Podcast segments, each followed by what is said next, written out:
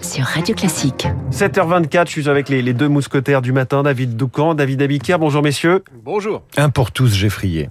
Info politique avec euh, David Doucan. Euh, Attendez un petit peu, Abiker. David Doucan, euh, rédacteur en chef politique du Parisien. Depuis le second tour des législatives, Marine Le Pen n'a de cesse d'affirmer que son opposition sera constructive. Peut-on la croire? Alors pour répondre, reprenons les propos de la patronne du RN le jour où elle a organisé la photo de classe de son groupe à l'Assemblée. Tout ce qui va dans le sens de la France et des Français, nous le voterons. Tout ce qui nous apparaît perfectible, nous l'amenderons. Voilà ce qu'elle avait déclaré. Changement de paradigme, puisque lors de la précédente mandature, les députés RN ont voté contre tout, ou presque, euh, contre le bouclier énergétique, contre le blocage des prix, contre le quoi qu'il en coûte. Alors dans quel domaine et dans quelle mesure pourrait-il cette fois-ci se montrer constructif? À partir du moment où il s'engage à reprendre des mesures sur lesquelles on a été élu, évidemment qu'on les votera, répond Jordan Bardella.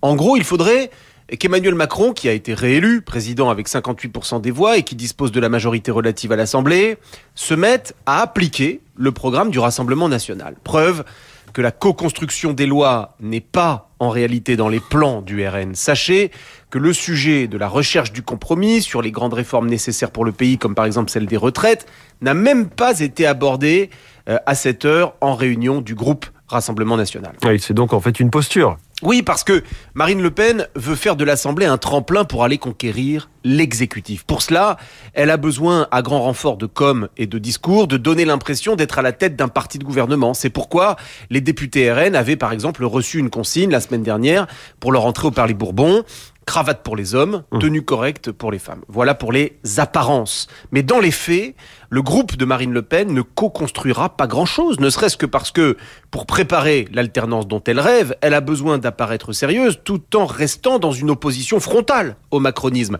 La constructive attitude euh, de Marine Le Pen relève à ce stade davantage de la posture que de la réalité parce qu'elle n'a qu'une date en tête et une seule, 2027. 2027. Il ne co-construit pas, il construit son info politique chaque matin. C'est David Doucan. Merci David.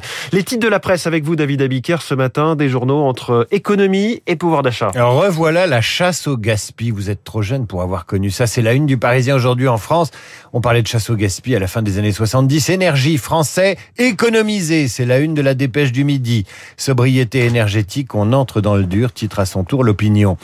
Comment réduire vos factures d'énergie? Explique également Paris Normandie. Quant au pouvoir d'achat, le sujet fait la une des échos. Le patronat met en garde. L'État dépense trop et le Figaro embraye. Les mesures sur le pouvoir d'achat vont coûter 50 milliards d'euros.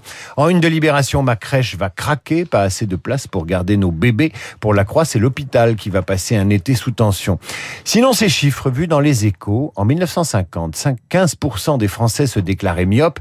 Ils sont 43% aujourd'hui. Et je ne suis pas trop jeune pour euh, avoir connu la myopie. Merci David Abiker. La ligne de la presse, vous revenez Ça commence tôt, hein. Il faut, et ça peut, Oui. parce que ça peut se guérir. Là aussi, il faut dépister dès, entre, dès 4 ans. Le docteur Abiker revient à 8h30 pour une consultation revue de presse euh, tout à l'heure avec Renaud Blanc. Bonjour Renaud. Bonjour François. Votre invité ce matin. Le géopolitologue Dominique Moisy, que les auditeurs de Radio Classique connaissent très bien. Dominique Moisy pour évoquer le G7 en Allemagne qui s'est achevé hier, mais aussi le sommet de l'OTAN qui débute aujourd'hui à Madrid. L'unité face à Poutine, l'unité des Occidentaux.